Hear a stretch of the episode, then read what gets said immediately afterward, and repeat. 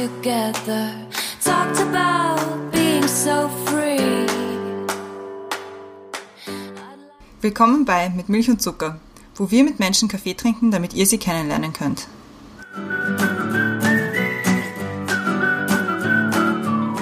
Willkommen zurück bei Mit Milch und Zucker. Wir sind heute wieder bei unserer Kategorie, was ich dich noch fragen wollte, angelangt. Deswegen sind wir wie immer zu dritt. Einmal bin ich da, hallo, mein Name ist Christiane, mir gegenüber sitzt die Brenda. Hi. Hallo. Hallo. Und der Hauptgast unseres, was ich dich noch fragen wollte, Segments, Jürgen ist auch wieder da. Hallo Jürgen. Hallo. Serie. Unserer Serie.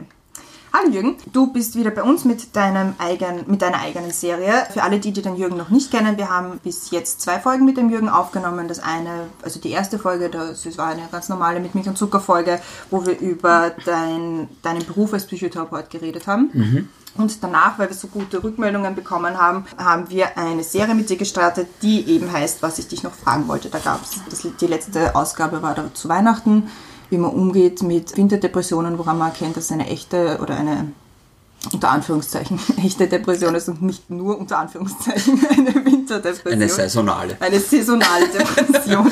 Und worum es heute gehen wird, erklärt jetzt die Brenda.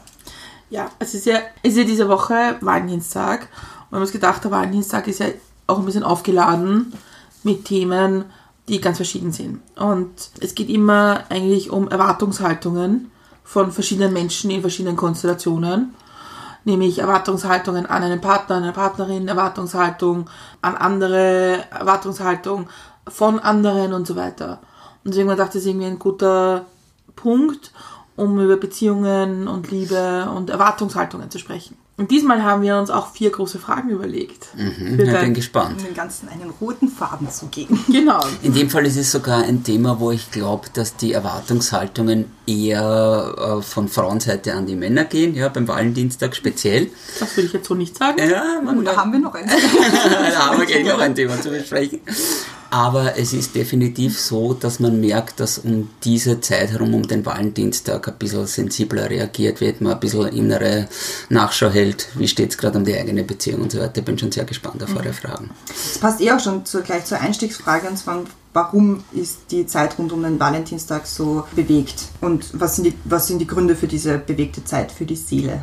Ich glaube, in, in dem Fall ist es eben eine künstlich angelegte Zäsur, halt ein geschaffener Tag im Prinzip, wenn man sich den Valentinstag anschaut und wie er entstanden ist. Und wie ihr wahrscheinlich wisst, ist ja der Valentinstag entstanden durch sehr, sehr große Werbemaßnahmen von der Blumenindustrie zum Beispiel und so weiter. Also es ist ein, ein, aber es ist, glaube ich, dass wir Menschen dazu neigen, gewisse Daten eben auch mit Gefühlen aufzuladen und in dem Fall ist er halt mit Liebe, Zuneigung, Partnerschaft, Erwartungshaltung, wie die Brenda schon gesagt hat, extrem aufgeladen, glaube ich. Ja. Für den einen mehr und für den anderen, äh, ich kenne auch viele Leute, die sagen, der Valentinstag ist mir komplett wurscht. Ja. Aber das Thema Beziehungen ist wahrscheinlich niemandem wurscht und ich denke mal trotzdem, wenn man dann alleine ist und ist vielleicht nicht gerade in einer Partnerschaft und dieses Thema naht, glaube ich, dann neigt man auch dazu, irgendwie zu sagen, wie läuft es gerade in meinem Beziehungsleben, in meinem Leben generell und wie schauen meine Beziehungen aus. Wir haben da gestern bei der Vorbereitung ein bisschen drüber geredet, weil, also aus unserer Sicht ist natürlich, wie, wie geht es mir als, als Alleinstehende oder als Alleinstehender in dieser Zeit, aber es ist ja nicht nur, es gibt ja nicht nur alleinstehende Menschen auf der Welt, es gibt auch Leute in Partnerschaften, für die das ja auch durchaus challenging sein kann, wenn man da mal ein bisschen drüber nachdenkt, wo, seine, wo die Beziehung hinführt oder was man in der Beziehung überhaupt macht. Absolut. Und ich glaube, in der heutigen Zeit, wo alles sehr schnelllebig ist und wo die Beziehungskonstellationen nicht mehr so sind, wie sie vielleicht vor 20 Jahren waren, ist es vielleicht noch eher so, dass man weit schneller irgendwie entweder die Flinte ins Korn wirft, sich neu orientiert oder sich überlegt, ist das der passende Partner an meiner Seite? Ja, also ich denke mal, die, die ganze Liebesthematik hat an Fahrt aufgenommen und ich merke es auch in der Praxis, dass fast 70, 80 Prozent der Themen. Also wenn ich jetzt einmal das rein berufliche Umfeld wegnehme, da gibt es schon extrem viele, aber alles, was so diese, diese Bindungsthematik betrifft, jeder sehnt sich nach Liebe, jeder sehnt sich nach Geborgenheit. Ich glaube, das ist zutiefst menschlich und kein einziger Mensch ist darauf wirklich angelegt, dass er als Single durch die Welt geht. Also ich habe noch keine, also ich höre zwar oft, ich bin unpackbar glücklich als Single und ich kann machen, was ich will, aber insgeheim, glaube ich, sehnt sich jeder nach Bindung. Und diese Bindungsstörungen auch, die aufgrund von einer enorm gesteigerten Arbeitswelt und wir haben weniger Zeit füreinander auf uns ein, einbrassen, die, die sind ganz eklatant spürbar. Und 70 Prozent aller Thematiken drehen sich um, ich hätte so gern jemanden, aber es gibt zurzeit keinen an meiner Seite. Aber es ist auch, wenn es ist, wir haben kurz, kurz irgendwie geblödelt drüber, diese ganze Hollywood-Welt und diese Filme, die wir sehen und diese Serien, egal aus, aus welchem Genre sie kommen, es hat halt immer eine gewisse Konnotation, wie das zu sein hat, das Leben. Und dann Ist das kommt noch das, so, ja? Mhm. Und dann kommt das der, Ja. die großen Momente und die großen Gesten und dann ist alles gut. Ja? Mein Lieblingsthema, und die Fanny wird jetzt aufschreien, äh, ist zum Beispiel das, der Film The Holiday mit Cameron Diaz. Weil das ist genauso ein Thema, weil es ist irgendwie so groß aufgeladen und dann trennen sie sich, weil sie nach, zurück in die USA und dann feiern sie über Silvester gemeinsam und dann ist alles gut. Und ich bin da rausgekommen und dachte, ja, was ist alles gut am 1. Jänner? Erfährt man dann halt auch nicht. Aber man geht, also viele gehen raus und sagen, oh, das ist so schön. So, nein, ist es nicht, weil im Grunde fragen wir uns mal, wie es weitergeht. Das wird ja nicht diskutiert. Und deswegen glaube ich, dass diese Erwartungshaltungen ja durchaus auch geprägt sind von dem Bild, das vorgegeben wird, wie es zu sein hat. Was wir aber nicht erfüllen können in den meisten Fällen oder was nicht erfüllt wird, ja? Richtig. Ja, also die Erwartungshaltung generell ist halt etwas, wo man sich eben fragen muss, wie definiere ich das alles auch für mich selbst, ja? Und viele, viele Menschen haben halt unterschiedliche Bedürfnisse, logischerweise, und auch äh, unterschiedliche Beziehungskonstellationen, die sie leben möchten. Und ich denke mal, wir sollten uns vielleicht einmal grundsätzlich darüber unterhalten, was macht eine glückliche Beziehung eigentlich aus, ja? Was ist das eigentlich? Ich weiß nicht, hast du eine Vorstellung davon für dich selbst? Es geht nicht um uns, ja, aber ich glaube, eine glückliche Beziehung ist, wenn sich Menschen in der Beziehung wohlfühlen und glücklich sind miteinander. Und wie geht das? Und wie, wie, wie, wann fühlt man sich glücklich? Ich glaube, das muss man, ich glaube, das muss jeder für sich definieren können. Ich glaube, das, das ist, da gibt es keine allgemeingültige De De Definition oder wie seht ihr das? Ich glaube auch nicht, dass es eine allgemeingültige Definition gibt, aber es ist halt, also man hört es ja auch immer wieder, dass man zu zweit nur dann glücklich ist, wenn man mit sich alleine auch glücklich ist. Genau. Und ich, glaube, da liegt der, der grundlegende Punkt, warum viele Beziehungen auch einfach nicht funktionieren, weil, die, weil die Partner oder Partnerinnen miteinander einfach nicht mit sich selbst zufrieden sind und das dann auf den anderen projizieren. Ja, das glaube ich auch. Und ich denke mal, dass manche Leute halt versuchen, das Leben oder die Glückseligkeit oder die Erwartungshaltungen des anderen zu erfüllen. Und glaube auch, dass es auch so ist, dass man, wie, wie formuliert man das am besten, dass man das Leben des anderen quasi mitlebt, versucht quasi, indem man den anderen glücklich macht, selber glücklich zu sein. Und ich glaube, das sind eben die großen Fallstricke, wo man wo man oft nicht darüber hinweg kann, äh, sich einzugestehen, dass ich vielleicht sogar in der falschen Beziehung gerade bin. Aber ich glaube, die Erwartungshaltung ist, die, die, die, die größte Erwartungshaltung ist Hoffnung, dass sich irgendwann einmal etwas ändert. Und zu warten und zu glauben, dass sich etwas ändert, das wird halt oft nicht erfüllt. Und das macht dann halt traurig und ist halt dann ziemlich, führt halt zu vielen Trennungen. Es ist ja noch, es klingt hart, aber es ist noch easy, wenn es nur zwei Menschen betrifft. Genau. Es wird dann schwierig, wenn es Familien betrifft und mehr Personen. Wenn die- Kinder im Spiel sind. Genau, du jetzt, ja, wenn die halt dann nicht mitentscheiden können. Und da, da, da tue ich mir total schwer, das für mich selber zu beantworten, wie das ist für Menschen, die, also für Paare, die Kinder haben, die ja noch ein, ein Paar auch sind, aus, und außerhalb der Eltern sein, die sagen, naja, wir raufen uns zusammen für die Kinder. Ja, Entschuldigung. ja, total. es ist total. Ja. Ja, aber es ist. Das ist halt die Verantwortung, die man trägt mit Kindern. Irgendwie auch für die mitentscheiden zu müssen. Und ich glaube, das ist dann eine wahnsinnige Bürde. Es ist eine Bürde, aber man darf nicht vergessen, dass wenn beide bereit sind, an einer Beziehung zu arbeiten, dass sich natürlich auch wieder etwas zum Positiven ändern kann. Es gibt immer so Phasen, wo es Auf und Abs gibt in einer Beziehung, das wird jeder von uns kennen und dass man dann manchmal durch ein tiefes, finsteres Tal schreitet, im Prinzip, wo man sich schon lang denkt, ich hau jetzt alles hin, aber die gemeinsame Vergangenheit und etwas geschafft zu haben und aufgebaut zu haben, ein gemeinsames Kind zu, äh, gezeugt zu haben, die verbindet natürlich auch, ja. Aber es ist die erste Prämisse, also eine Paarbeziehung über ein Kind zu retten, das hat noch nie funktioniert und das wird auch nicht funktionieren. Aber es ist genauso, dass es keine vergeudete Zeit ist oder zu sagen, okay, das Kind ist jetzt da, wir wollen ihm ein gedeihliches Aufwachsen ermöglichen, wir tun beide unser Bestes und in diesem Tun heraus kann man natürlich auch wieder zusammenfinden.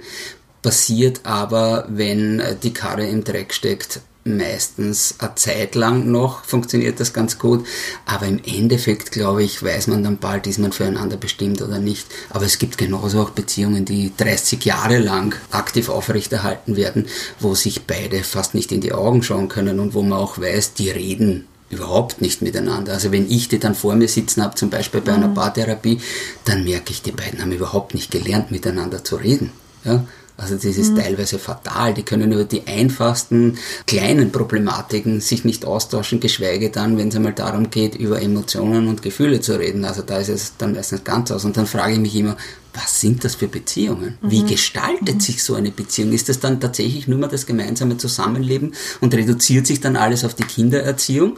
Aber die beiden haben eigentlich nichts gemein, außer dass sie quasi abgleichen, wann wer das Kind holt, zum Klavierunterricht bringt und so weiter. Aber die beiden sind eigentlich alleine. Sind zwei Singles in einer Beziehung und das Kind ist, das, äh, ist der Leidtragende.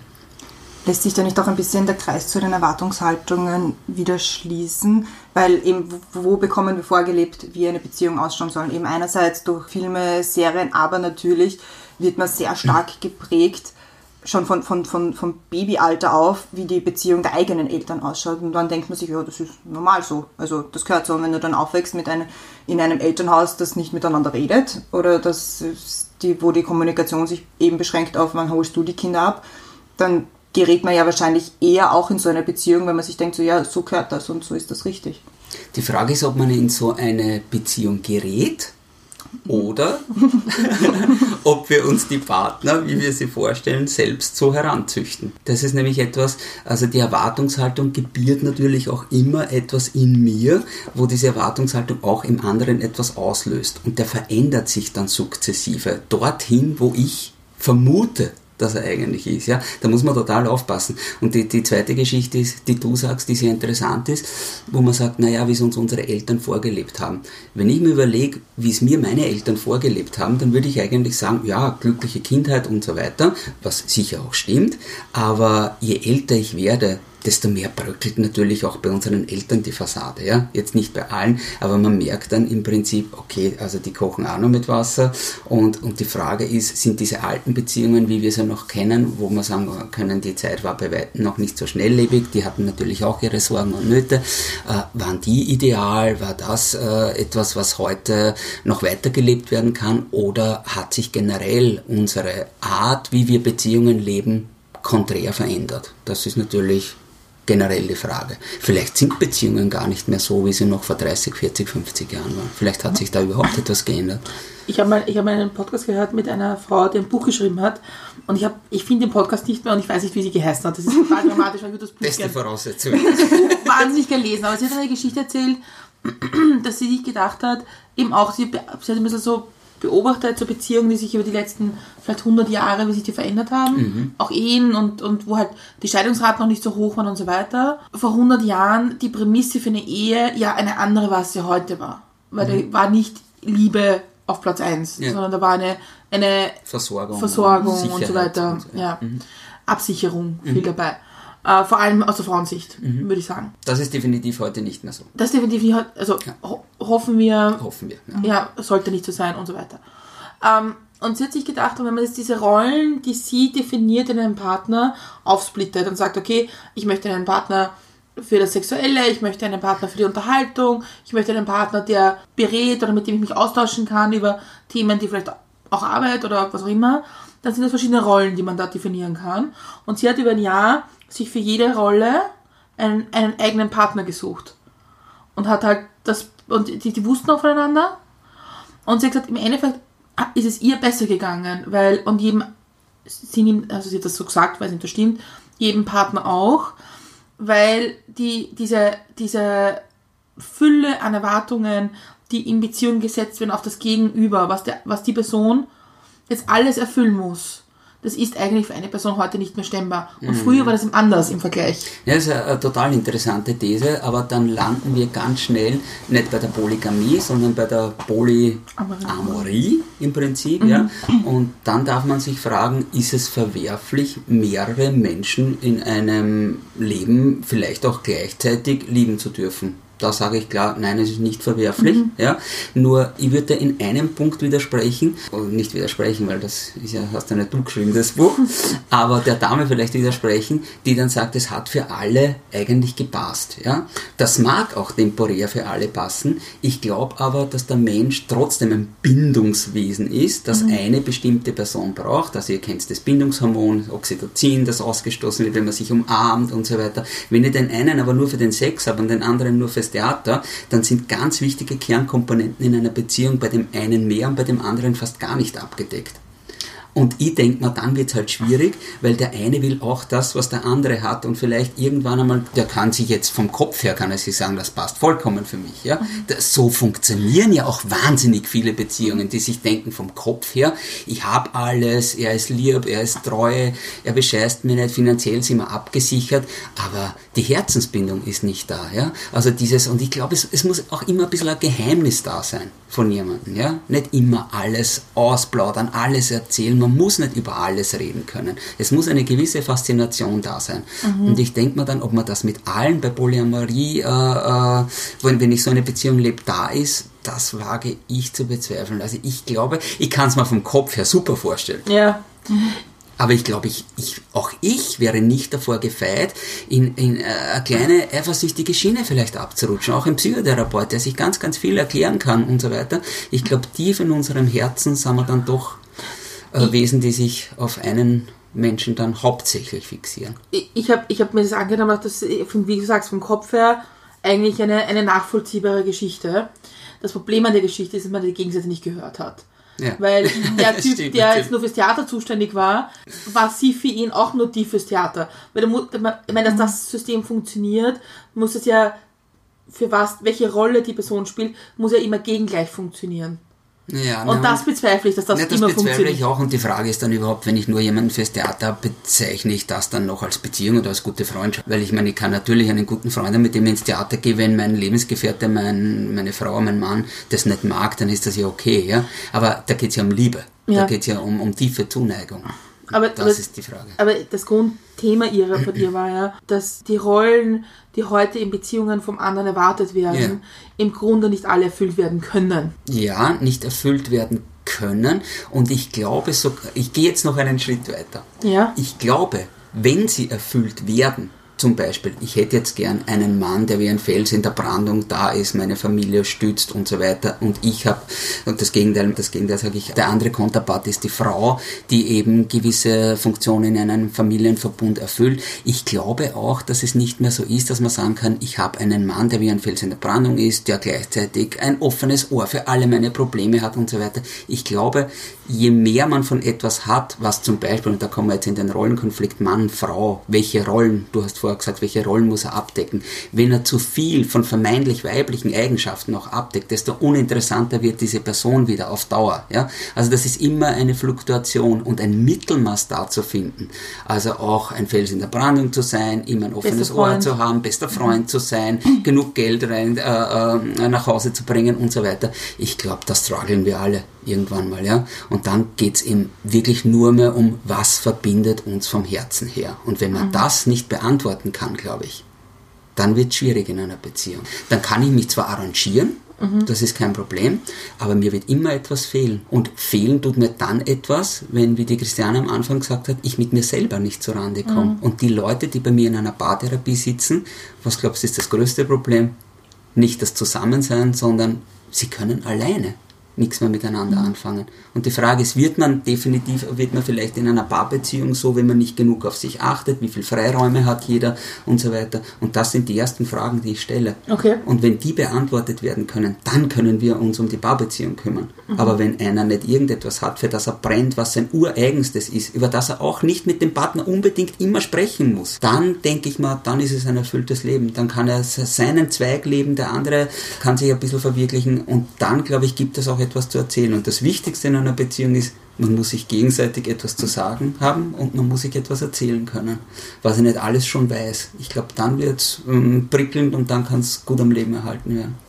Das, was du jetzt gerade gesagt hast, ist ja auch, glaube ich, der, der, das Hauptproblem nach Trennungen, dass man dann auf einmal alleine zu Hause sitzt und nicht wei- wirklich weiß, was man jetzt mit sich anzufangen, Ja. anfangen soll, weil bis jetzt ist da halt jemand daneben gesessen, mit dem hast du dann irgendwie geredet oder mit dem hast du gemeinsam ferngeschaut oder der hat dann beschlossen, was ferngeschaut wird und jetzt weiß nicht mal mehr, was, was auf Netflix einschalten sollst. Das ist ja, glaube ich, dann der, der, das Hauptproblem nach einer Trennung, dass du überhaupt, oder oft, sagen wir oft, das Hauptproblem, dass du nicht mehr weißt, wie du eigentlich vor der Beziehung warst. Und das ist wahrscheinlich schlimmer, je, no nah, je länger die Beziehung gedauert hat. Weil man Ja. sich natürlich auf den anderen einstellt. Ja, und äh, das, aber es gibt auch den umgekehrten Fall, wo man natürlich nach einer Trennung in ein tiefes Loch fällt, wo man aber dann innerhalb von, und das finde ich so interessant, innerhalb von kürzester Zeit wieder auf seine Kerninteressen und Kernkompetenzen zurückgeworfen wird. Wo man dann endlich sagt, okay, ich mache jetzt wieder das auf einmal. Das habe ich jahrelang vernachlässigt. Das ist komplett brachgelegen. Theaterspielen zum Beispiel habe ich jetzt einen gehabt. Der, der hat wieder sofort, also, und es ist wie, wie, wie wenn das Schicksal zuschlägt. Also der, derjenige hat sich damals getrennt und innerhalb von zwei Wochen hat er einen Anruf bekommen von seiner damaligen Band, der auch Performance-Künstler war, die sofort angerufen haben und gesagt, du, wir haben wieder Probe, steig ein und so weiter. Er hatte jetzt die Zeit, er konnte das wieder machen, musste keinem Rechenschaft ablegen und so weiter.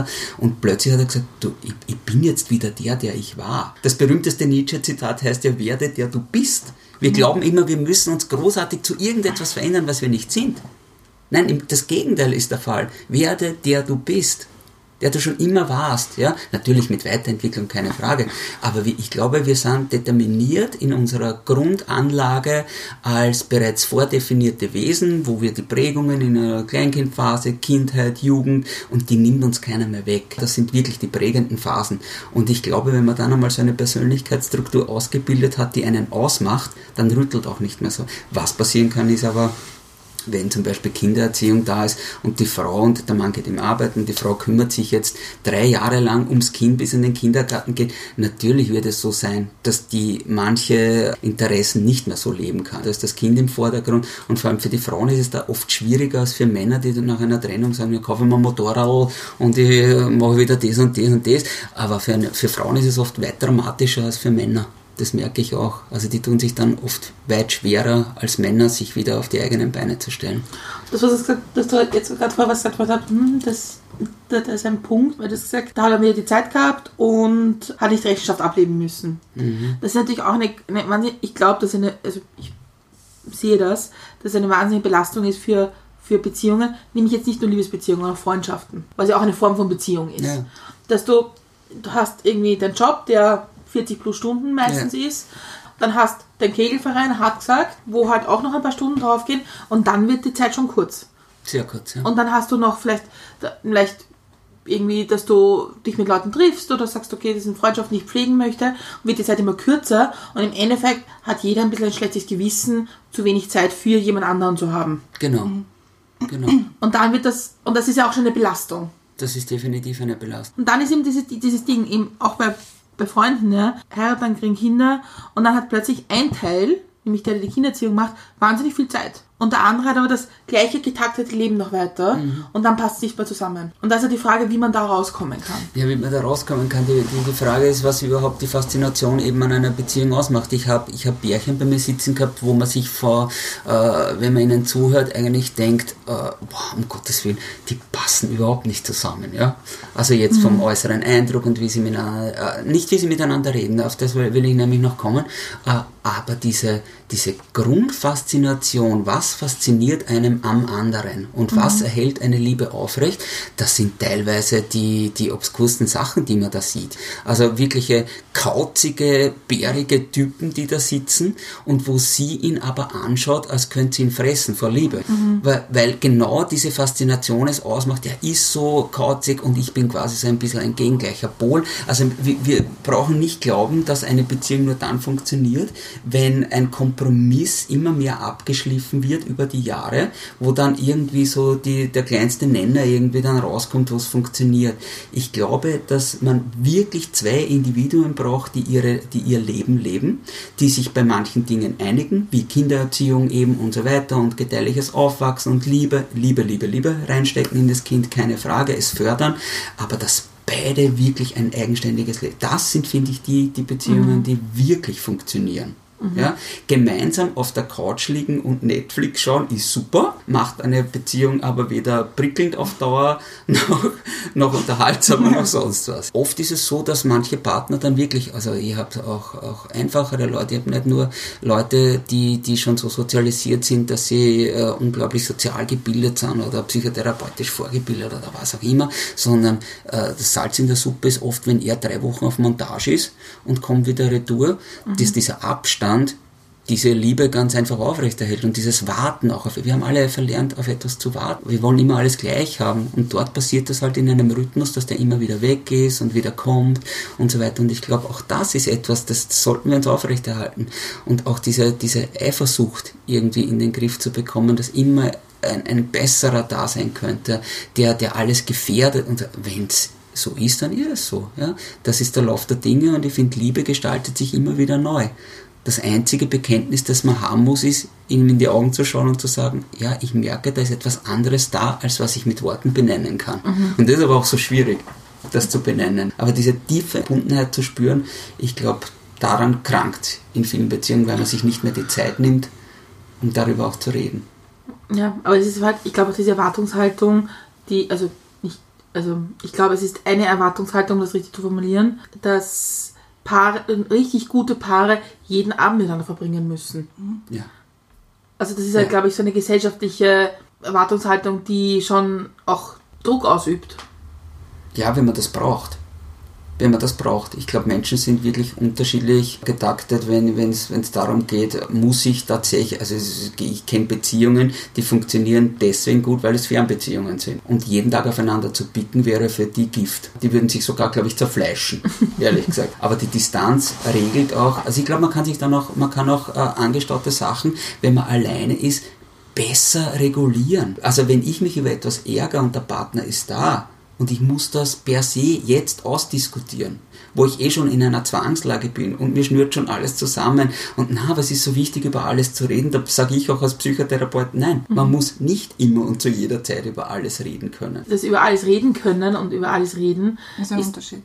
Ja, aber ist das, nicht, ist das nicht der Begriff von Offenheit, der gelebt wird? Ist es so? Weiß ich nicht, kann man sich fragen ich, ich, ich möchte jetzt nicht werten, ja. ob das richtig oder falsch ja. ist, möchte in den Raum werfen, dass das eine, eine wirklich offene, ehrliche Beziehung ist, wenn man über alles reden kann. Also Dr. Sommer-Team, schöne Grüße. also ich bin der Meinung, dass man manche Menschen vor ihrem eigenen Aufdeckungsdrang beschützen muss. Ja. Ja, das glaube ich. Also immer alles gleich nach außen zu kehren und den ersten Gedanken, und das ist ja dann ein ehrliches Gefühl, weil das ist ja gleich gekommen mhm. und so weiter, ja, äh, davon bin ich kein Freund. Ich denke mir, man soll zuerst das Hirn einschalten, was man wem zumuten kann, welchen Anteil habe ich eigentlich, dass mich das gerade so kränkt, sonst hänge ich meinem Partner alles um aus einer, äh, aus einer Enttäuschung heraus, aus einer Frustration heraus, womit der andere oft überhaupt nichts anfangen kann. Mhm. Und ich denke mal, man sollte sehr wohl überlegen, man sollte sich äh, zwei Schritte zurück nehmen, zurückgehen und sagen, okay, ich, ich vergesse dieses Thema nicht, ich habe es abgespeichert, aber im Moment sind wir beide nicht fähig, über das zu reden, weil es ist nur mehr Emotion im Spiel. Und dann wird es natürlich schwierig. Vor allem, weil es ja auch oft Reaktionen sind, die man hat, weil man weil man es schon mal anders erlebt hat. Also wenn man, sagen wir jetzt mal, in einer anderen Beziehung war, wo, wo man hintergangen worden ist und dann denkt man natürlich in der nächsten Beziehung dran, genau. so, Genau. Ist er jetzt wirklich nur unterwegs oder ist das jetzt ist er wirklich dort, wo er sagt oder was macht er jetzt eigentlich wirklich? Also das ist ja aber das ist ja auch normal, oder? Das ist normal, aber wie bitte bestätige mich. ist das normal? Also ja, ich glaube schon, dass es normal ist, aber ich glaube wirklich frei ist man glaube ich nur, wenn man sich diese Fragen gar nicht mehr stellt, weil man es eh nicht ändern kann. Ja? Wie lange dauert das? Und, und das ist ja wieder die Frage, wie pfleglich gehe ich mit mir selber um, mhm. wie sehr vertraue ich meiner Intuition und wie sehr, um es kitschig zu formulieren, ruhe ich in mir selbst. Also Eifersucht zum Beispiel ist ja das typischste Beispiel für, äh, ich habe Angst, dass ich nicht genüge. Mhm bin ich dann mit mir im Reinen, wenn ich mir ständig solche Fragen stelle? Wohl kaum. Ne? Und Eifersucht ist Ausdruck von Liebe, wie sehr man den anderen liebt. Ja, unbedingt. unbedingt, immer. ich, ich, ich, muss kurz dieses unterbrechen, weil nämlich, ich finde es total toll, du hast nämlich in die zweite Frage dich selbst übergeleitet. Ja, das ist ja hervorragend. Ja, ja, wirklich. Ohne zu wissen, was die zweite Frage ist, nämlich sogar. Nämlich, wenn man mit einem Lebenszustand ein Problem hat, wie beginnt man daran zu arbeiten? Nämlich auch, zu, also ist es allgemein formuliert, auf unser Thema runtergebrochen, wenn man mit der Erwartungshaltung an eine Person oder auch mit der Beziehung oder mit der Gesamtsituation unzufrieden ist, wie beginnt man dann? Wie Zu beginnt sagen, man dann? das zu ändern. Ja, da gibt es natürlich mehrere Möglichkeiten. Ne? Das ich hätte erste, jetzt was- gern 1, 2, 3, 4, 5. Danke, nächste Frage. Für alle immer gültig. Natürlich. Also das Erste, was jedem einfällt, ist natürlich mit Freunden darüber zu reden. Nur der neutrale Blick ist halt dann, wir haben schon einmal darüber gesprochen in der ersten Folge, wo ich dann gesagt habe, da steht man halt meistens an, weil natürlich pa- parteiische Meinungen auf einen einprasseln. Aber um, um wirklich eine, eine Klarheit, also ich kann euch das sagen, wie es ich mache in, in der Praxis. Ja? Wenn ich mit etwas unzufrieden bin oder ein Klient ist, ich mache es übrigens genauso, wie ich es meinen Klienten empfehle, dann habe ich eine riesengroße Tafel vor mir und da sind so kleine, ähm, wie nennt man das, so Katteln eben, ja, die kann ich anpinnen, Also, na, so, mhm. so eine Pinnwand. Und dann überlege ich mir tatsächlich, welche Teile tragen dazu bei, dass die Situation gerade für mich unerträglich ist und so weiter. Da kommen verschiedene Komponenten dazu. Wie du vorher gesagt hast, zum Beispiel, äh, welche Rollen erfüllt der oder der oder der. Welche, äh, welche Teile sind es, die mich gerade unrund machen? Die schreibe ich auf ein Kattel im Prinzip und pin die mal an die Wand. ZB. Das ist jetzt sehr praktisch. Diese, diese, diese Übung kommt aus einem, aus einer, äh, nennt man Projektstrukturplan und das ist jetzt so quasi aus dem, aus dem Projektmanagement. Ja, ich hab's gerade Ja, genau. Ja. Und das kannst du auch umlegen auf die, auf die Psychotherapie, dass ich mir meine eigene Psyche anschaue oder mein jetziges Problem, wie wenn ich ein Projekt anschaue. Das hat einen riesengroßen Vorteil, wenn ich das so strukturiert mache, weil wenn wir darüber nachdenken, was uns unrund macht, dann ist das eine riesengroße graue Wolke, aus der immer irgendwas, je nachdem wie es mir gerade geht, hervortröpfelt. Aber dass ich ein gesamtes Bild von der Situation habe, das passiert eigentlich nie. Es tröpfelt dann vielleicht etwas raus, was mich traurig macht, dann gebe ich mich wieder dem Gefühl hin und so weiter, dann denke ich mir, das habe ich eh schon tausendmal nachgedacht, aber das funktioniert eh nicht und so weiter. Also ich habe keine Struktur in dieser Problematik. Wenn ich das so mache, wie ich vorher gesagt habe, okay, ich nehme die Teilkomponente, zum Beispiel ich bin mit der Arbeit unzufrieden oder ich bin mit der Beziehung unzufrieden und wenn ich mir dann überlege, vielleicht spielt die Arbeit aber auch in die Beziehung rein und deswegen, ich habe zu wenig Zeit zum Beispiel, dann schreibe ich das auf und knall mir das einmal dorthin. Dann habe ich da vielleicht vier oder fünf Karteln hängen und dann kann ich da mal draufschauen und habe schon einmal ein sehr konkretes Bild, um was es geht. So, jetzt bin ich aber auch noch nicht wirklich einen Schritt weiter.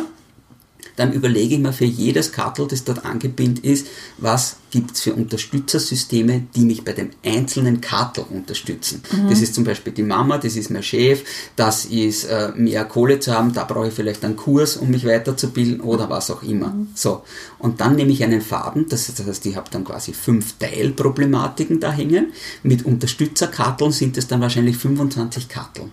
Und dann, das Gute an Pinwänden ist, da ist ja so ein kleiner Nupsi. Wie auch immer, ein Pin.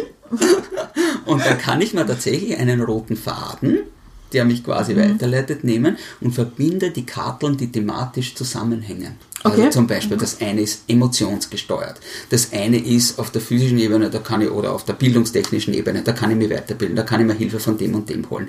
Und dann merke ich, wie mein Gefühl, das ich gerade habe, mit konkreten Sachen, die ich mir schon äh, erarbeitet habe, zusammenhängt. Und dann bin ich ganz, ganz schnell bei einer Lösung. Dann merke ich nämlich, eigentlich die Grundproblematik ist, ich bin auf der einen Seite ein bisschen emotional verkümmert. Ich traue mir nie was sagen, ich halte meine Meinungen zurück und so weiter. Das kann ich dann machen, indem ich das alles sehe. Und dann merke ich, wie sich dieses Problem in die einzelnen Karteln hineinzieht. Und dann bin ich ganz schnell am Punkt und sage, okay, an dem muss ich arbeiten. Ja? Und was es dann ist, das ist dann individuell natürlich verschieden. Manche gehen dann zu einem Psychotherapeuten, zu einem Coach, zu einem Energetiker, zu was auch immer. Je nachdem, was einen Ja. glücklich macht und was einen weiterführt. Aber ich denke mal, so habe ich mal eine Struktur von, von einem Problem. Und ich glaube, dass das auch gut ist für die Hörer mal zu hören, wie gehe ich tatsächlich an, ohne dass ich daheim depressiv auf der Couch nur sitze und mich wie gelähmt fühle. Ich kann, ich kann nichts ändern. Nein, man kann was ändern. Man kann auch einen Brief schreiben, für sich selber. Man kann alles Mögliche machen, aber diese Struktur, die ich da ausgebildet habe mit meinen Klienten, das war die zielführendste, weil es halt relativ schnell ein kompaktes Bild von einer sehr komplexen Struktur abbildet. Vor allem, was ist, ich finde das großartig, weil es die komplette Emotion einfach rausnimmt. Ja, die aber auch in den Karteln drinnen sein kann. Nur der große Vorteil ist, ich kann die dann verknüpfen mit etwas. Ich weiß, wo diese Emotion herkommt.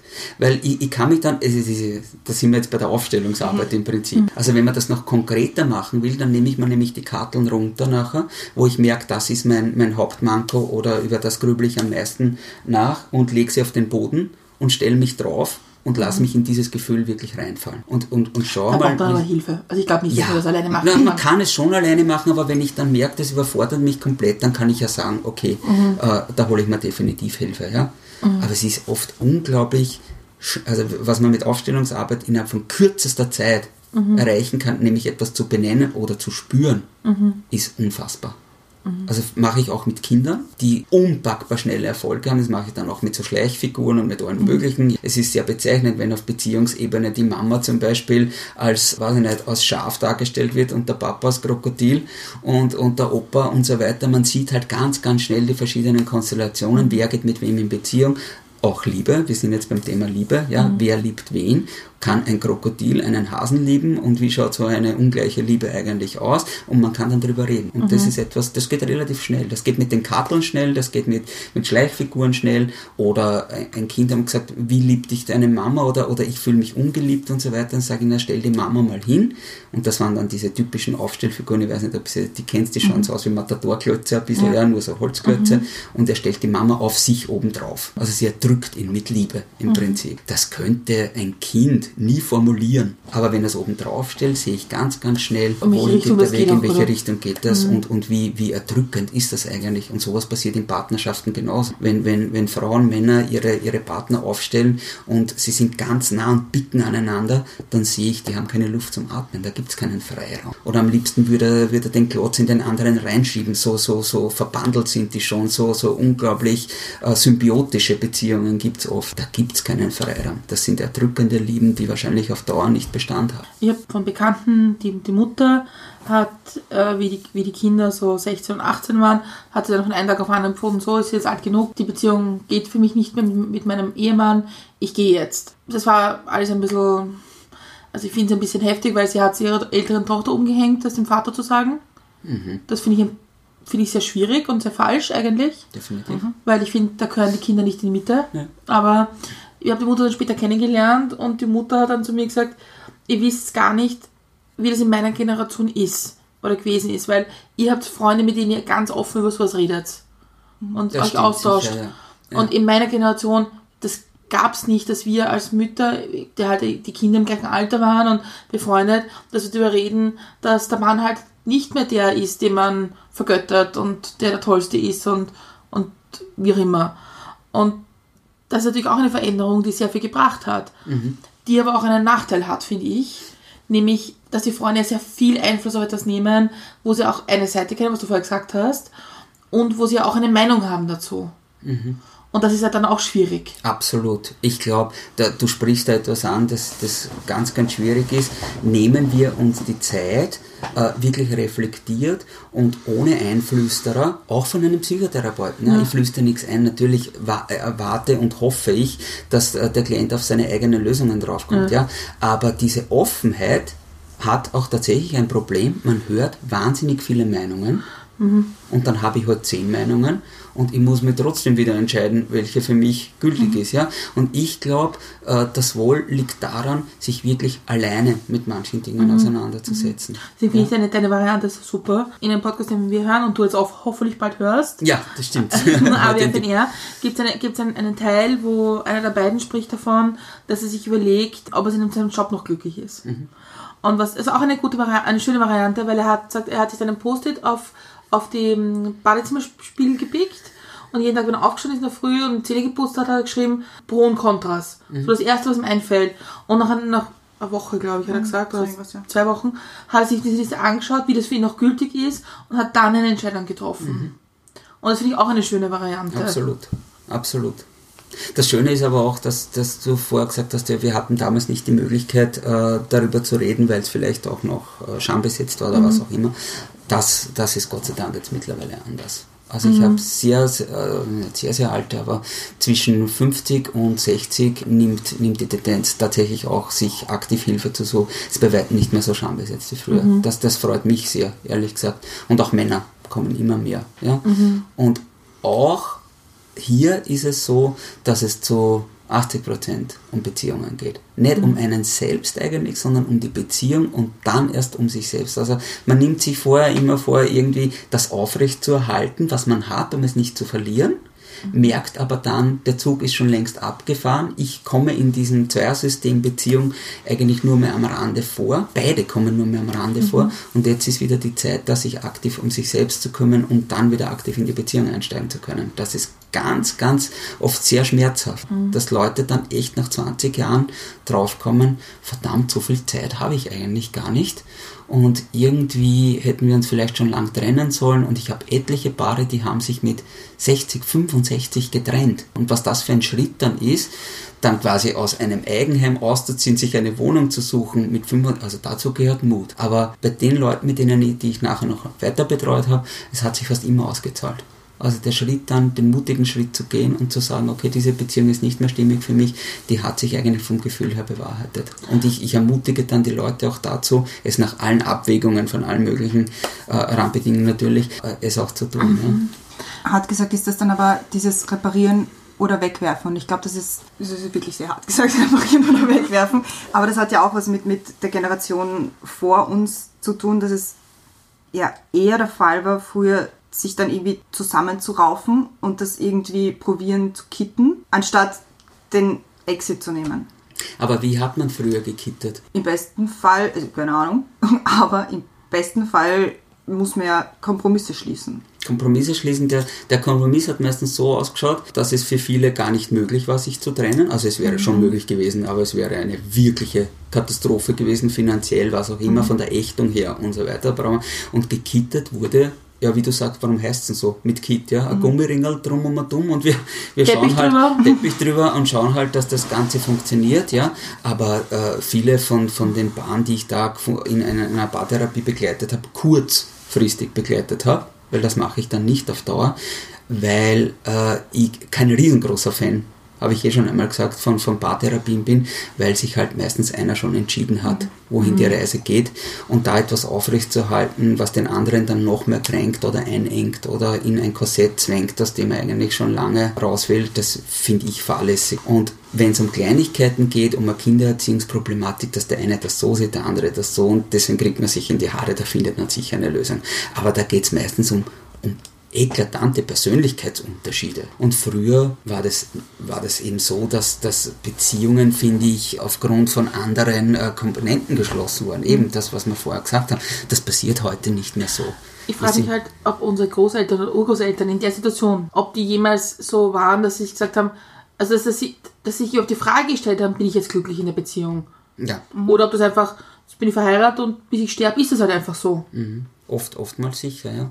Und das gar nicht mehr hinterfragt haben, ob jetzt das passt und das passt und das passt. Natürlich dem auch geschuldet, dass wahrscheinlich die Frau gar keine Möglichkeit hatte, zu sagen, Da schließt sich auch der Kreis irgendwie, ich finde das relativ spannend, weil unser heutiges Thema ja auch der Valentinstag ist im Prinzip. Wenn man sich anschaut, wer legt Wert auf den Valentinstag, dann ist das sicher nicht die Generation 50 plus, sondern eher die Jüngeren, die mit der Liebe und mit der die noch etwas verknüpfen, ja, Rosen und, und der Traum ist natürlich da, logischerweise, und der soll ja auch aufrechterhalten werden. Das ist ja auch das Schöne an einer Beziehung und an Liebe, ja. Aber das sind meistens die, die jüngeren Leute, die halt sagen, wow, das ist romantisch und so weiter. Wenn es meine El meine Mutter ist, das wurscht, ob der Valentinstag da ist und mein Vater genauso. Ich glaube auch, dass sich die beiden lieben, aber ich glaube auch, dass ich Liebe anders definieren würde, als meine Elterngeneration das macht. Das ist, glaube ich, tatsächlich. Dass eine unglaublich tiefe Verbundenheit da ist, das Ja. auf alle Fälle. Ja, das glaube ich auch. Und es ist halt eine Definitionsfrage, aber der Valentinstag zum Beispiel, das ist halt ein Punkt, wo wir plötzlich alle feststellen, wie hätten wir es gerne, ja, oder, oder was erwarten wir gerne. Aber es ist nicht mehr. Es, ist, es ist ein Konstrukt im Prinzip.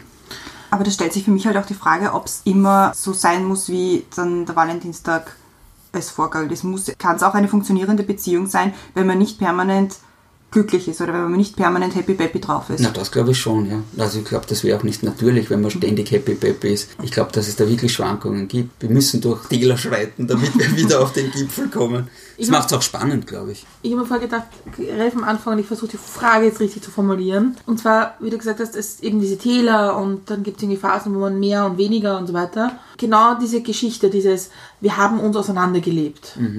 Gibt es dann zurück? Vom Auseinanderleben? Ja. Das ist eine gute Frage. Ich habe meine Momente. Also jetzt wenn ich vom, vom Empfinden her, äh, man sagt, wie heißt das, äh, Aufgaben, die Kohle schmeckt nicht gut. das bewahrheitet sich, glaube ich, sehr, sehr, sehr, sehr oft. Ich glaube, dass gewisse Prägungen, die wir haben, unumkehrbar sind. Das sage ich auch als Psychotherapeut. Ja. Das sage ich auch als ein Psychotherapeut, der hunderte Stunden von Supervisionen gehabt hat. Meine Kernkomponenten, meine, meine Persönlichkeitsstruktur, die ist ausgebildet. Und die neuesten Forschungsergebnisse von Psychotherapie belegen auch, eigentlich können wir uns gar nicht viel ändern. Also wir können versuchen, manche Dinge erträglicher zu machen, ein bisschen Ecken und Kanten abzuschleifen, ein paar Dinge anders zu sehen, aber meine Grundhaltung ist eigentlich relativ gleich. Das spricht aber jetzt nicht gegen Psychotherapie, da würde ich mir jetzt ins eigene Knie schießen. Aber da geht es darum, wie gehe ich einfach besser mit, Si- mit Situationen um. Das heißt aber noch lange nicht, dass meine äh, Störung, sage ich jetzt mal, oder, oder, oder meine Belastungen, dass sich die im Laufe des, Jahr, äh, des, des Lebens eklatant ändern würden. Also mich nervt heute, nerven mich genau die gleichen Dinge, wie es mich als 16-Jähriger genervt haben, also 18-Jähriger. Natürlich nicht mehr so wie früher, man, man hat ja einen Erfahrungshorizont dazu gewonnen, aber ich glaube, dieses, wenn wirklich etwas auseinandergelebt ist, ist es ganz, es hat ja einen Grund, warum man sich auseinanderlebt. Da mangelt es oft an Respekt oder ich werde nicht gesehen oder, oder, oder. Und ich denke mal, wenn sich dann wirklich jemand ändert, also oder versucht sich zu ändern, ob man einem das dann als Partner wirklich abnimmt, das ist die Frage. Und ob man nicht bei der kleinsten Krise sofort wieder ganz schnell, das kennt man ja aus Beziehungen, die aufgehen, sofort wieder dort sind, was uns eigentlich... Da, da geht es nicht darum, dass mich Kleinigkeiten nerven. Das ist oft ein Aufhänger, aber eigentlich erschüttert mich ja dann ganz was anderes tief im Herzen, wo man denkt, er hat es nicht verstanden, ja? oder, oder ich komme noch immer nicht durch. Wir sind wieder an dem Punkt angelangt. Und deswegen sind so Paartherapien auch unpackbar diffizil weil man auch schauen muss, dass man ja nicht parteiisch wird, dass man schaut, dass man wirklich alles im Kopf behält, was jeder da gesagt hat, ja, weil alles zur, zur Summe des Ganzen beiträgt. Aber ich glaube, es ist so schwierig, dass ein Kind, das in den Brunnen gefallen ist, dann wieder so gerettet wird, dass man sagen kann, okay, wir sind beide halbwegs glücklich. Und, und da schließt sich für mich der Kreis zu dem, was du, was, was du eigentlich am Anfang gesagt hast, dieses, dieses, jeder muss auch seine eigene Person sein ja, und seine eigenen Interessen zu haben.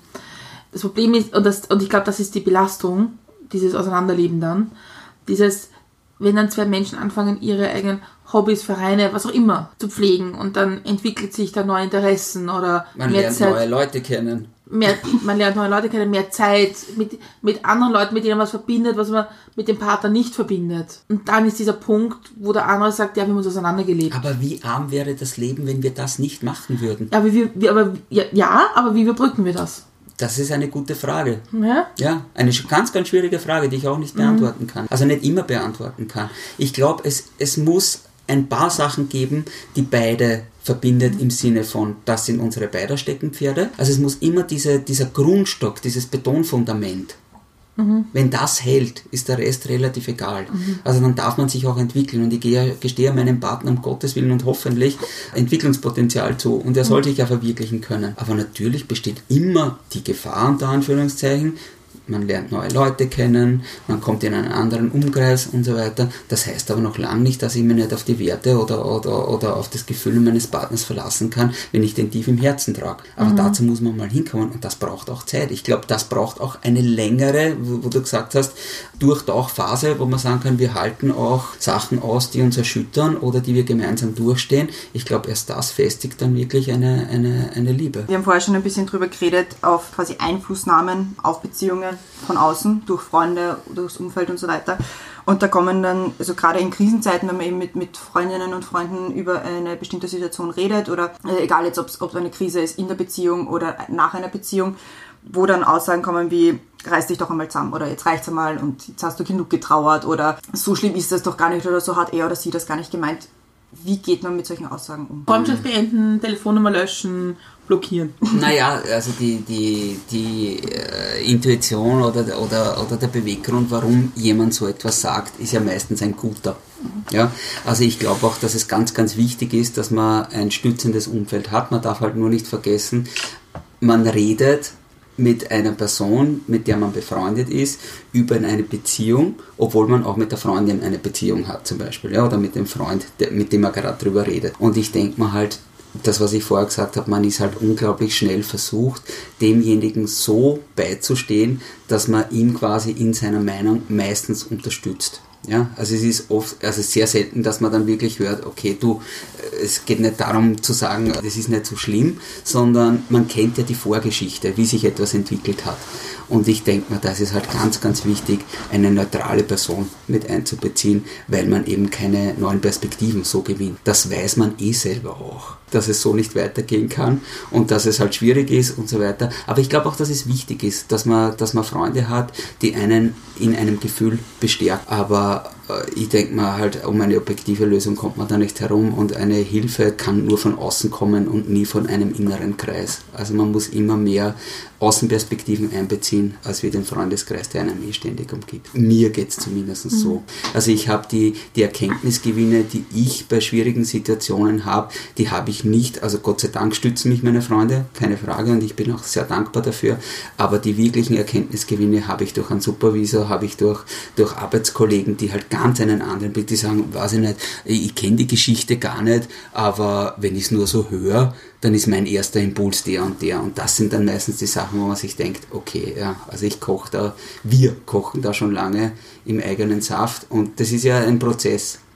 Also so ein Freundesrat kommt ja nicht von heute auf morgen, sondern den jammert man ja auch schon monatelang mhm. wahrscheinlich an. Und teilweise sagen die dann auch schon, ich kann es nicht mehr hören und so weiter. Und wenn ich etwas nicht mehr hören kann, dann ist mein erster Impuls, geh bitte, jetzt ist aber auch einmal genug. Weil jeder hat seine eigenen Problematiken und Probleme und sich dann noch wirklich objektiv mit etwas auseinanderzusetzen müssen, was ich schon so lange höre. Irgendwann der, der natürliche Impuls ist dann einfach es auch irgendwie abzugrenzen und, und, und auszukotzen irgendwie und zu sagen, hör mal auf bitte und widme dich anderen Dingen, aber wie widme ich mich anderen Dingen? Ja? Da ist dann die Lösungsbereitschaft halt auch enden wollen. Also weil die, die Meinungen von den Freunden, die kennt man ja auch bereits. Ich sehe das aus der Freundschaftssicht, aber es ist auch eine Herausforderung, dass es manchmal Punkte gibt, wo man sagen muss, ehrlich, hey, kannst du das mal bitte aus, aus einer Sicht betrachten und sagen, ob das jetzt noch gut ist für dich oder für was da passiert. Also natürlich eine, dieses Intervenieren ist natürlich auch eine Herausforderung für eine Freundschaftsbeziehung. Ja. Aber ich glaube, manchmal ist es schon wichtig, das auch zu sagen.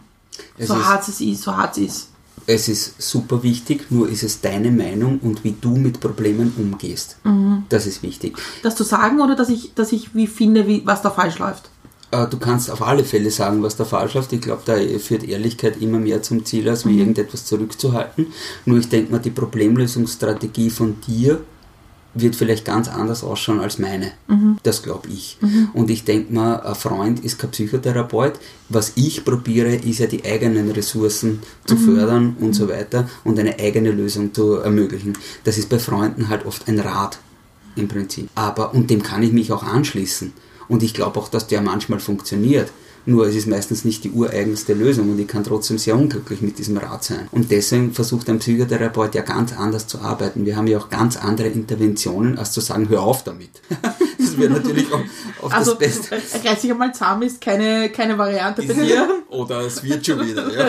Es wird immer, immer wird irgendwie irgendwas, ja. Also das ist klar, es kommt immer irgendetwas dabei raus. Aber ich versuche tausendmal nachzufragen. Ich nehme ja wesentlich mehr Zeit, bei der Emotion zu bleiben, als nur bei der Sache, die gerade falsch läuft. Und da haben andere, die sind ja ganz anders konditioniert, manche Freunde. Also mein mhm. Freundeskreis setzt sich aus sehr bunten Typen zusammen. Und natürlich kann ein Rat, Ratschlag sehr, sehr gut sein und ich denke mal, ja, das trifft auch für mich zu, aber in die Tiefe wirklich zu gehen, ich rede jetzt nicht von einer Problematik, über die kann ich mich stundenlang unterhalten. Mhm. und kann tausende Aspekte daraus ziehen und so weiter. Aber der Psychotherapeut bleibt halt dann eher mehr bei einem Kern und vertieft diesen Kern extrem mhm. und schaut halt dann ganz tief hin, ja, also eher in die Tiefe als in die Breite. Und ich glaube erst dann, wenn ich dann am Kern bin und ich merke, boah, das fühlt sich jetzt wirklich komisch an und ich glaube auch, ja, jetzt, jetzt, jetzt bin ich der Sache näher gerückt, was mich da so magert oder so. Erst dann kann ich eine, eine Entscheidung treffen, aber die kommt meistens nicht aus dem Freundeskreis. Das ist eine andere Frage zu dem, was du gesagt hast.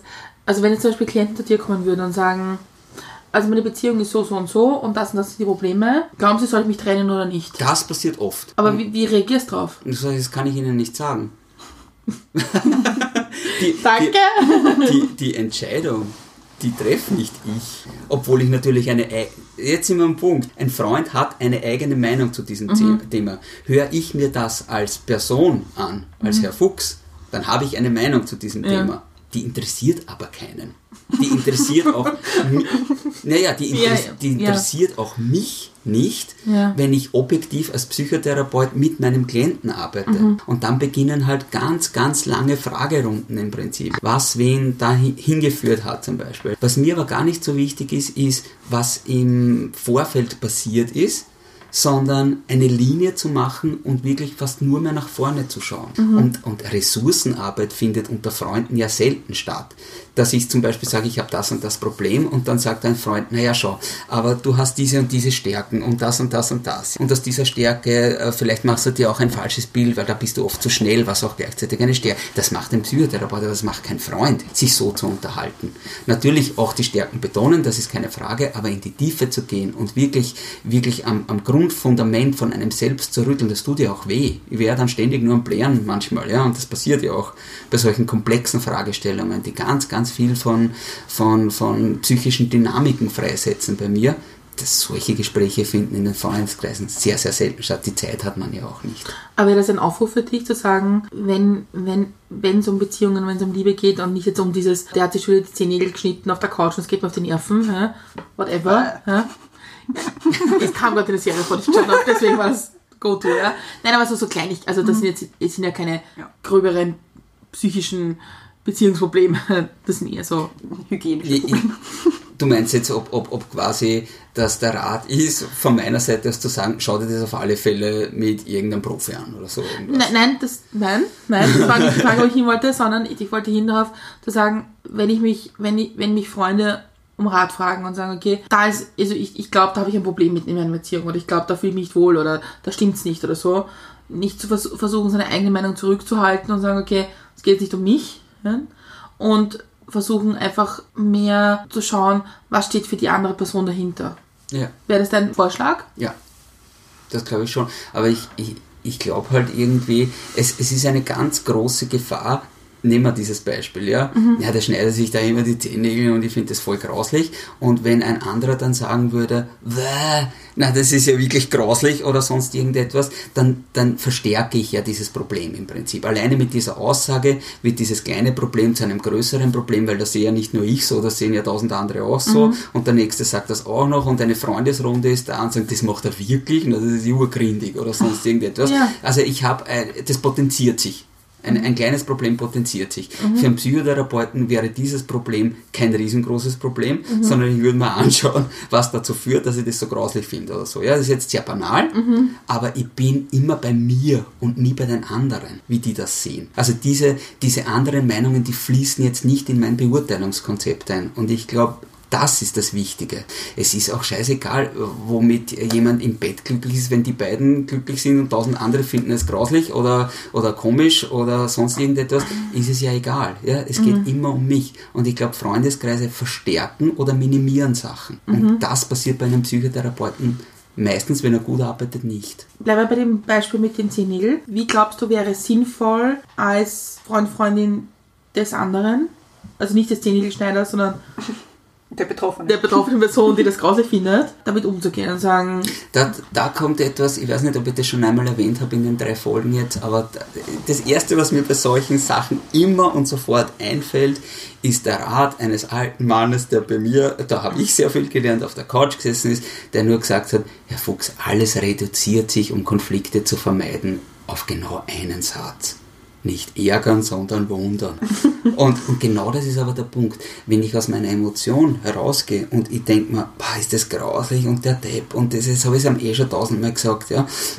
Einmal sich hinzusetzen, ihn beim Fußnägelschneiden zu beobachten und zu sagen, Schatzi, findest du das nicht selber ein bisschen eigenartig oder so und wie das auf mich wirkt und das ist irgendwie nicht sehr, aber, aber nicht, also auch in, in der Liebe bleiben. Mhm. Also sowas zerstört ja keine Liebe, sage mhm. ich mal. Das sind ja Kleinigkeiten. Aber wenn ich gelernt habe, bei mir zu bleiben und ich muss mich nicht über etwas ärgern, was mich grundsätzlich nicht ärgert. Da ärgern mir andere Dinge, mhm. als wenn sich jemand die Fußnägel so schneidet. Ja? Mhm. Aber dass ich quasi bei mir bleibe und sage, ich ärgere mich nicht drüber, sondern ich und im Wundern habe ich ganz andere Ressourcen zur Verfügung, mhm. als wie in der Emotion Ärger. Mhm. Beim Wundern bin ich neugierig, ich hinterfrage, ich, ich stelle andere Fragen, ich bin nicht laut, es, es kann, er kann antworten. Nicht ja, anschuldigend. Nicht, nicht beschuldigend oder sowas. Und das trifft auf alle. Nehmen wir mal das Zehennägel weg. Mhm. Es, es geht um, bei 90% aller Diskussionen, die würden entschärft werden, wenn wir gelernt hätten, uns nicht darüber zu ärgern, sondern in die Verwunderung zu gehen.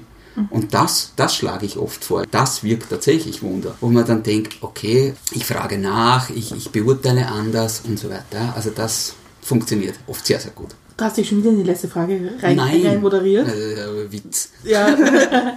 Wann ist der Punkt, wo man sagt, okay, jetzt ist Hilfe von außen notwendig? Dann, wenn ich mit dieser Problematik und mit allen möglichen Sachen, die ich selber in meinem Innersten quasi hin und her schackel und mir tausend Dinge durchüberlege, anstehe. Deswegen habe ich auch vorher das gesagt mit den mit den Kärtchen und so weiter, mhm. da kann ich mir mal selber strukturieren. Wenn ich aber dann merke, okay, egal was ich tue und wie viel Karteln ich da noch drauf pinne unsere Persönlichkeitsstrukturen sind so diametral anders oder haben sich so diametral anders entwickelt, wie ich mir das vorgestellt hätte, um selber noch glücklich sein zu können. Ich denke mal, dann sollte ich einmal tiefer nachschauen und vielleicht einmal ein paar andere Perspektiven einholen von einem Psychotherapeuten, von wem auch immer, wenn man sich nicht eh schon entschlossen hat. Und das passiert ja ganz, ganz oft, wo ich eigentlich im Kopf schon seit Monaten oder Jahren getrennt bin und ich denke mir, okay, ich habe mir einfach nur schon lange die Frage nicht mehr gestellt, ob ich diese Person, die da vor mir sitzt, eigentlich noch liebe. Weil das Wort ich liebe dich, ich habe dich lieb und so weiter,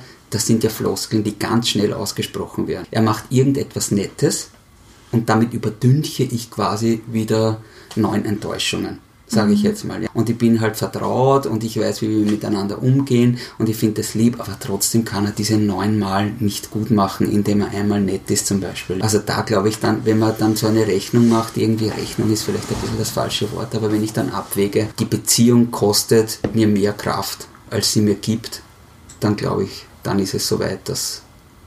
Oder es gibt auch, auch Paare, die unterhalten sich vorrangig darüber, das muss man sich mal vorstellen, ja, warum es klappen könnte, wenn sich wenn man sich anders entwickeln oder verhalten würde. Wenn ich einmal dort bin und sage, du müsstest ja nur das oder ich müsste nur das und das und das und die diskutieren stundenlang über des Kaisers Bad, wohl wissentlich, dass der andere ein ganz anderer Charaktertyp als ich selber bin oder ganz andere Zeit braucht, um sich zu entwickeln, dann wird es halt wirklich schwierig. Die Anschlussfrage wäre gewesen, ich versuche es zu verpacken, aber ich mache das jetzt sehr direkt. Diese Entscheidung, okay, ich hole mir jetzt Hilfe von außen, was kann ich davon, was kann ich erwarten davon? Das ist halt auch so ein Ding, glaube ich, und da muss ich jetzt leider wieder die US-amerikanischen vorwiegend Medien verwenden. Die haben schon vorgeorgelt, naja, wenn man immer parallel und brav und eine, eine Paarbeziehung macht und da ist irgendwie ein dritter Schiedsrichter dazwischen, dann wird schon wieder funktionieren. Als Mediator meinst du jetzt zum Beispiel, oder? Ja, ich meine, es ist halt oft dargestellt eher als, als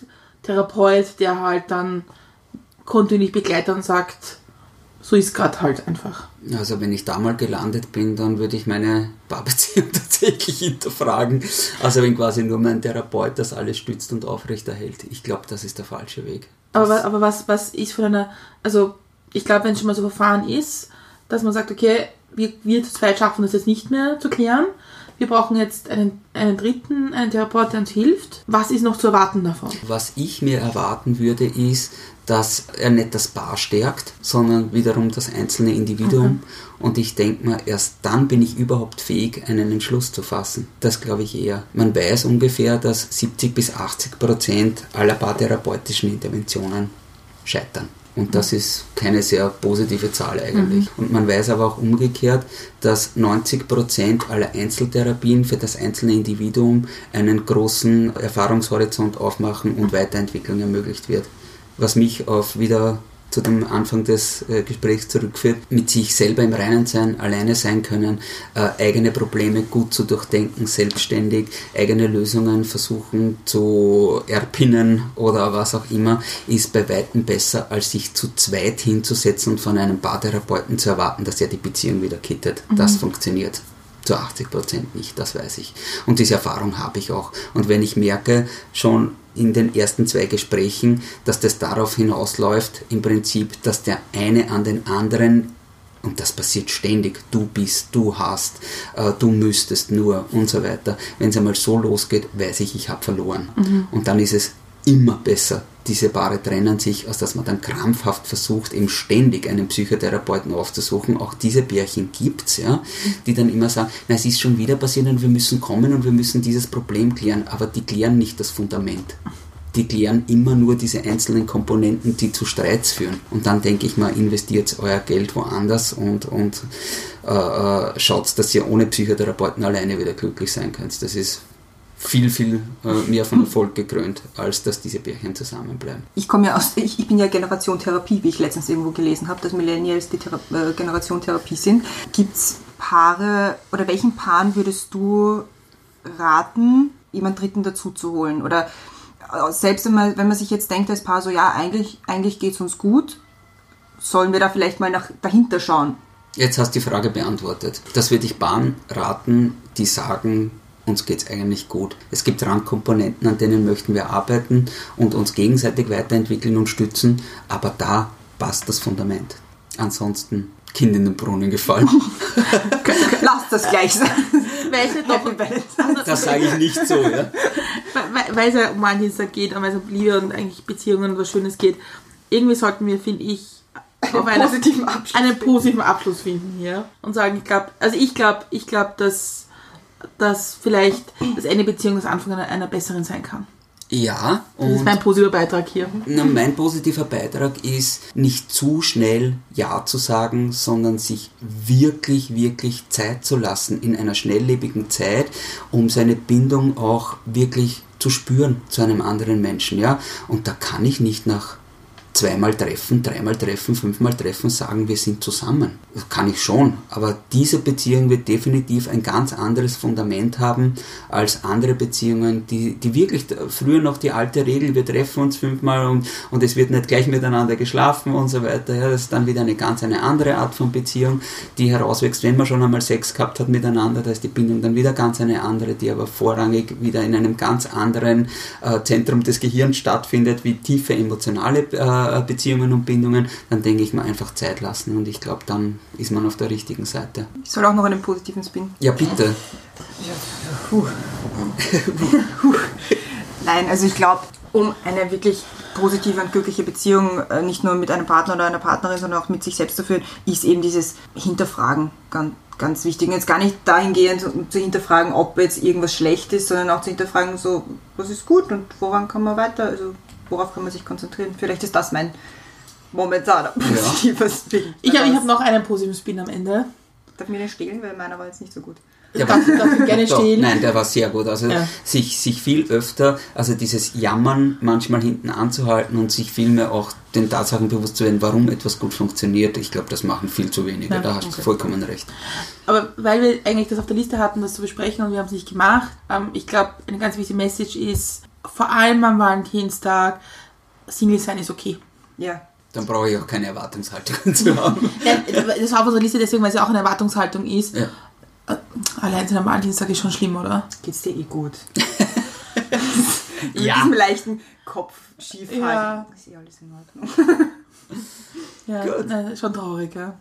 deswegen, deswegen, ich glaube, ist eine wichtige Message, weil wir nicht Ja. darüber gesprochen haben. Ich glaube, es ist okay und ich glaube, eigentlich haben wir darüber gesprochen, dass man mit sich selbst Absolut. Genauso glücklich. Ja. sein kann. Ja. Dankeschön.